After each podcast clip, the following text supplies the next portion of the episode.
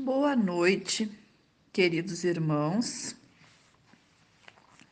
É, Bem-vindos, então, ao estudo do Evangelho, que visa, então, o entendimento das leis de Deus, os ensinamentos de Jesus, né?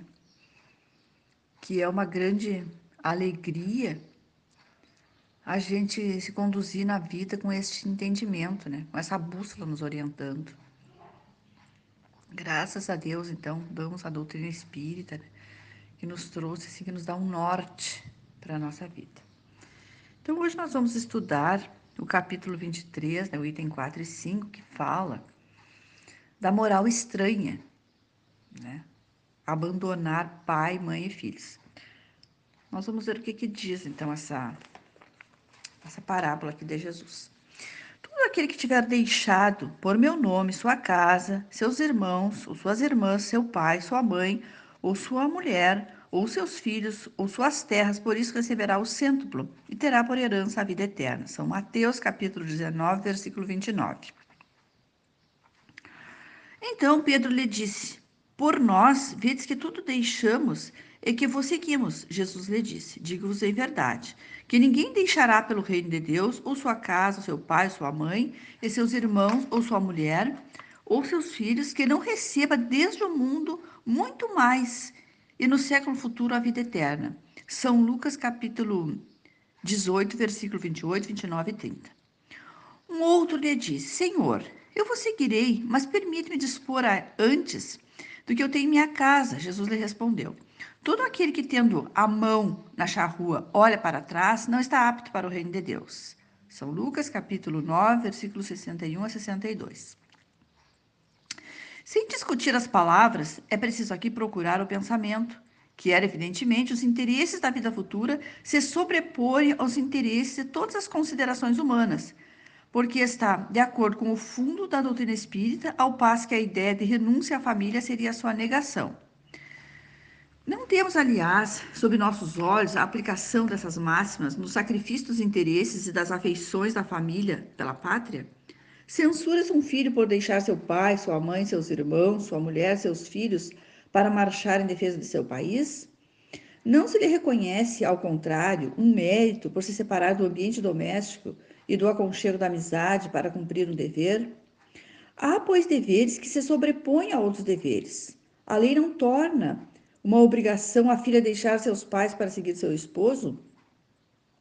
O mundo está repleto de casos em que as separações, as mais penosas, são necessárias, mas as afeições não são quebradas por isso. A distância não diminui, nem o respeito, nem a solicitude que deve aos pais, nem a ternura pelos filhos.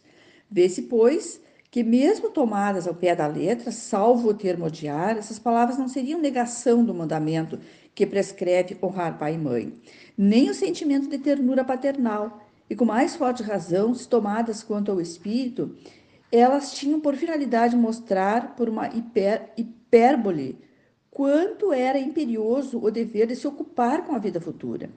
Deveriam, aliás, ser menos chocantes num povo e numa época em que as consequências dos costumes, os laços de família tinham menos força do que numa civilização moral mais avançada. Esses laços mais fracos nos povos primitivos se fortificam com o desenvolvimento da sensibilidade do senso moral. A própria separação é necessária, ao passo que ocorre nas famílias, como nas raças, elas se abastecem, abastardam. Se não há cruzamento, se não se enxertam umas nas outras, é uma lei natural, tanto do interesse do progresso moral quanto do progresso físico. Essas coisas não são examinadas aqui, senão do ponto de vista terrestre. O Espiritismo nos fez vê-las de mais alto e nos mostrando que os verdadeiros laços de afeição não são são os do espírito e não os do corpo, que esses laços não se rompem nem pela separação, nem mesmo pela morte do corpo, que ele se fortalece na vida espiritual pela depuração do espírito, verdade consoladora que há uma grande força para suportar as vicissitudes da vida.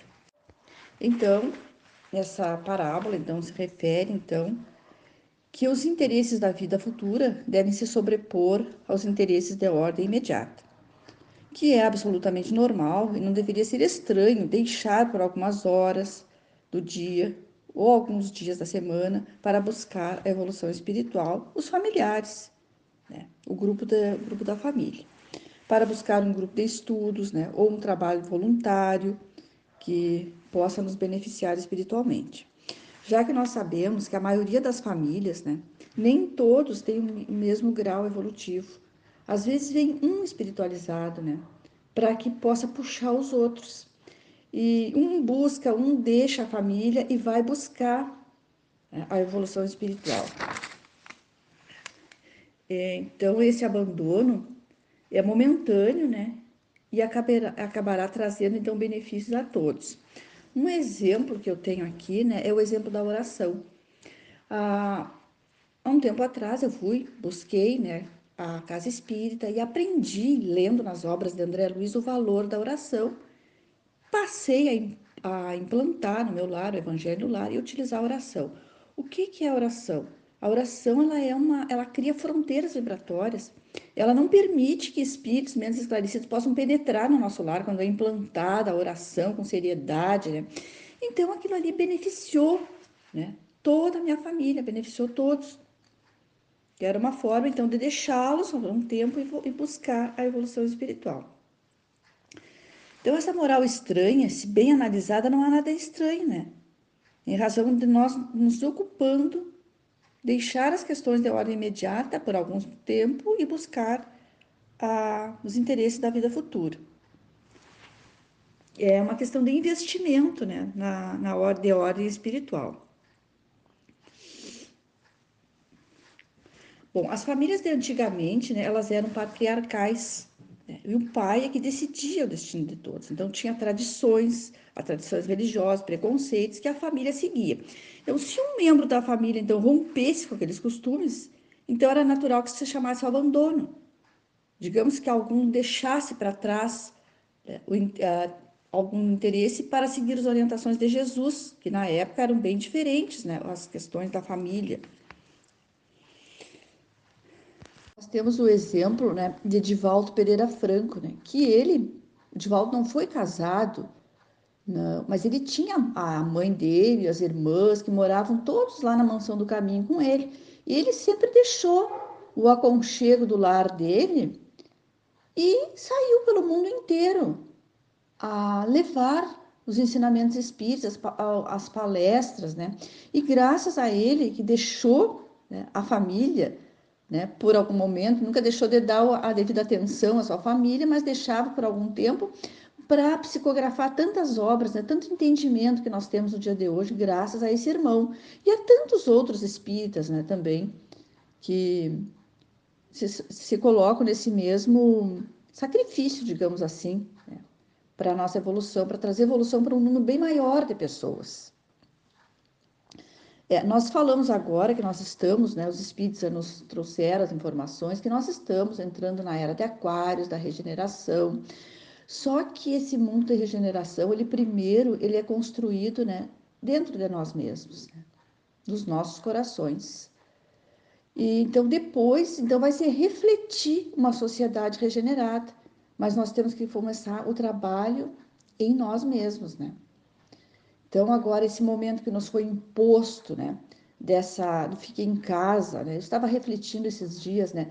Esse fique em casa, ele é mais abrangente não é só ficar dentro da nossa casa, ele é um ficar em casa para a gente refletir, para a gente ver por que, que eu passei, por que foram minhas atitudes dessas e essas não foram, não trouxeram uh, resultados positivos, então eu tenho que modificar. Então nos foi colocado esse momento né, para nossa evolução espiritual, esse momento que foi colocado esse vírus, né, é, de ordem material, mas também está nos proporcionando um progresso espiritual. Então a gente ouve falar as pessoas muito ansiosas para voltar ao normal, né? Como a gente ouve falar? Quando é que vai voltar ao normal? Mas talvez não fosse o normal, né? Talvez nós tivéssemos ainda que mudar algumas coisas, por estávamos no, caminhando na direção errada e tivemos que ter essa intervenção da espiritualidade. Talvez não estivesse correta a maneira que nós estávamos conduzindo, né? E foi preciso, então, então, vamos agradecer a Deus, então, por essa belíssima oportunidade que nós tivemos de refletir sobre mais um capítulo do Evangelho, né? Que todos os irmãos da nossa casa espírita que acompanham este evangelho sejam, Senhor, beneficiados pela espiritualidade superior, que seus lares sejam protegidos, seus familiares, protegidos e amparados por Deus. Que esse momento, Senhor, que nós estamos vivendo de recolhimento, possa trazer para todos nós, Senhor, o benefício que nós esperamos, né?